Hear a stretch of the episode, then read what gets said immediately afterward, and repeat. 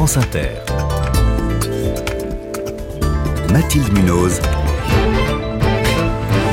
6h21, des déchets plastiques, on en trouve partout au fond des océans, au sommet des montagnes. Le plastique est aussi en partie responsable du réchauffement climatique parce que le plastique, c'est du pétrole, d'où la nécessité de réduire notre dépendance à cette matière. C'est pour cela que 175 pays se retrouvent cette semaine au Kenya. Il y a aussi des industriels de la pétrochimie. Le but est d'élaborer un traité international pour mettre fin aux déchets plastiques. Bonjour Sabine Roux Bézieux. Bonjour Mathilde Munoz. Vous êtes présidente de la Fondation de la mer et à ce titre, vous êtes observatrice avertie de ces négociations. Alors là, on est à mi-parcours. C'est la troisième séance de discussion. Il y en a encore deux autres prévues l'an prochain. Euh, jusqu'à présent, il a beaucoup été question d'organisation, euh, par exemple, qui se charge d'écrire le texte, etc. Là, on va entrer dans le vif du sujet, dans les objectifs précis. Il était temps. Euh, au mois de juin à Paris, lors de la deuxième session, nous avons passé trois jours sur la semaine entière à parler de ce qui était autour du, traité. Et cette semaine, à Nairobi au Kenya, nous allons rentrer dans le cœur du sujet, c'est-à-dire le plastique dans tout son cycle de vie, de sa mhm. production jusqu'à la gestion de sa fin de vie pour lutter contre la pollution plastique. Et c'est quoi d'ailleurs euh, l'objectif de ce traité? Est-ce qu'il a été fixé au moins? Alors, il est fixé de façon très claire par la résolution de l'ONU de, de, mars 2022, qui est de lutter contre la pollution plastique, notamment dans les milieux marins. Mais on ne dit pas s'il s'agit d'améliorer euh, le recyclage des déchets ou de produire moins. On ne donne pas de d'objectif de, ce type-là. En revanche, il est bien précisé que le traité doit s'attaquer à l'ensemble du cycle de vie. Et on voit bien aujourd'hui un certain nombre de pays qui euh, s'intéressent, qui parlent de pollution en disant euh, finalement c'est les pays en développement qui polluent. Et donc la question n'est pas en amont, c'est-à-dire au niveau de la production.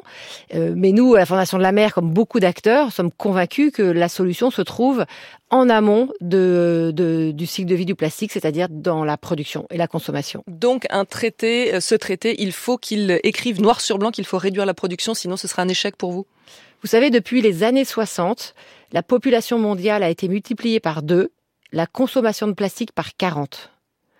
Donc si on n'arrête pas cette courbe insensée, euh, les prévisions de l'OCDE nous disent qu'en 2050, nous, aurons, nous fabriquerons un milliard de tonnes de plastique par an. Mmh. Un milliard d'eux. Du plastique qu'on sait en plus du pas plastique bien recycler. que nous savons à peu près recycler en Europe, même si on, on a des déchets partout dans la nature. Hein, tous ceux qui se promènent dans la nature le voient bien. on en recycle quoi Moins de 10%, je crois. Hein, c'est, Alors au niveau mondial, on, on recycle 9% de la production de plastique. Il y en a 22% qui finissent dans la nature. Mmh. Donc si on augmente les courbes, les quantités qui, se, qui vont terminer dans la nature, pas uniquement en Europe, mais surtout mondialement, sont, sont, sont délirantes. Et il y a du plastique qui est pas recyclable en plus, tout alors, simplement. Il y a ça aussi. Euh, il y a 45 000 types de plastique qui mmh. existent. Donc on sait recycler le PET, nos bouteilles en plastique, mais pas le reste. Et aujourd'hui, euh, qui freine dans, dans, dans, ces négociations pour les traités? Est-ce qu'il y a des pays qui vraiment euh, euh, aimeraient le, le, service minimum dans, dans le contenu de l'accord? Il y a deux types de pays qui ont beaucoup à perdre. Les pays producteurs de plastique, ouais. euh, je pense en particulier à l'Arabie saoudite, qui avait largement participé au blocage et discussions au mois de juin. Et puis des pays qui ont fondé leur mode de vie sur le plastique. Et là, je pense aux États-Unis. Les Américains consomment par habitant et par an quatre fois plus de plastique que l'habitant moyen de la planète. C'est-à-dire que euh, dans le monde, on consomme 60 kilos par an et par habitant. Nous, mmh. en Europe, 120 et les Américains, 240. Donc sans les États-Unis et l'Arabie saoudite, cet accord euh, n'aura pas de sens?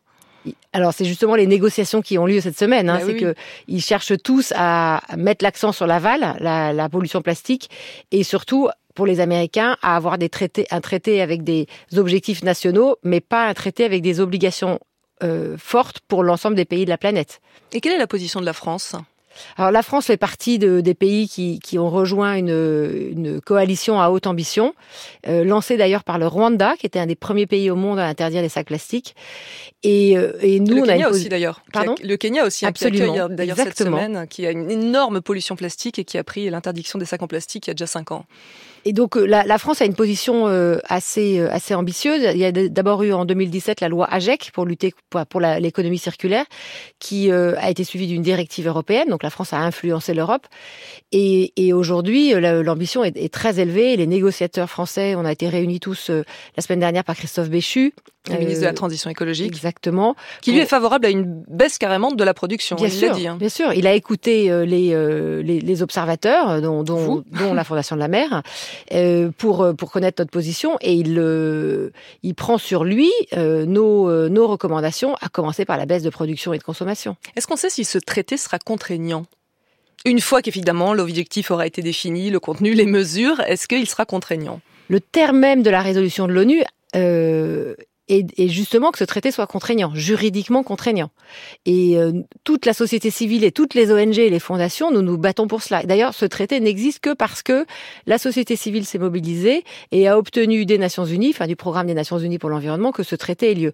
Donc, euh, donc oui, il doit être euh, contraignant. S'il ne l'est pas, on continuera à avoir de la pollution partout dans nos océans. Et au final, est-ce que vous êtes optimiste? Est-ce que vous pensez que ça va aboutir au vu des précédentes négociations?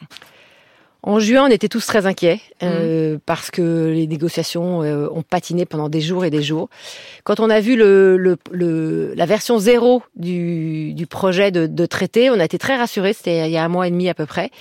Et évidemment, il y a beaucoup d'options ouvertes. Un traité, c'est disons 30 pages avec euh, pour chaque point euh, deux ou trois options, dont certaines sont euh, tout à fait insuffisantes et d'autres sont ambitieuses. Donc oui, nous sommes nous sommes ambitieux. On pourra en reparler dans quelques jours pour voir comment les négociations se déroulent suivre effectivement ces négociations. Merci beaucoup Sabine Roux Bézieux, présidente de la Fondation de la mer.